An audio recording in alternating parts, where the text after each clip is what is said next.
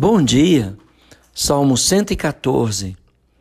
Esse salmo retrata o começo da nação de Israel e descreve os atos poderosos do Senhor sobre aquele povo.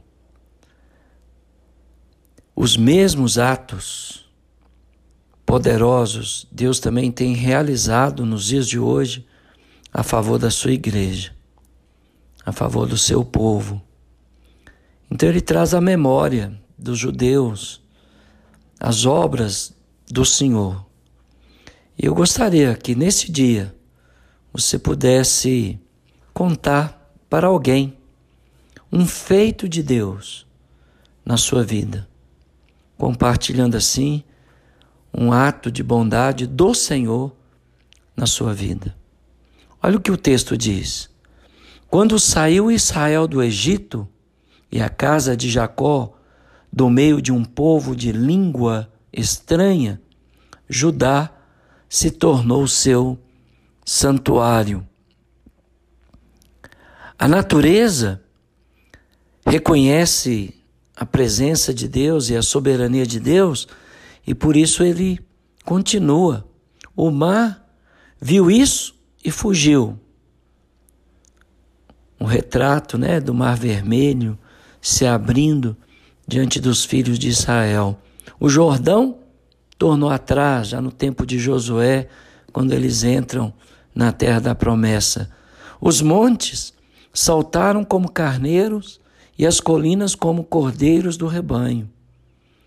E aí é como se Deus tivesse brincando, né, com a criação ele pergunta, através do salmista: Que tens, ó mar, que assim foges? E tu, Jordão, para tornares atrás? Montes, por que saltais como carneiros?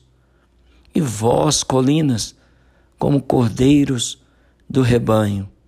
O mar foge, o Jordão torna atrás, os montes saltam como carneiros, as colinas como cordeirinhos do rebanho.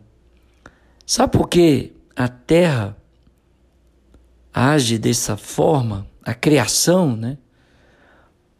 Porque a terra estremece por causa da presença do Senhor, por causa da presença do Deus de Jacó, o qual converteu a rocha em lençol de água, dando a beber o seu povo e o seixo em manancial.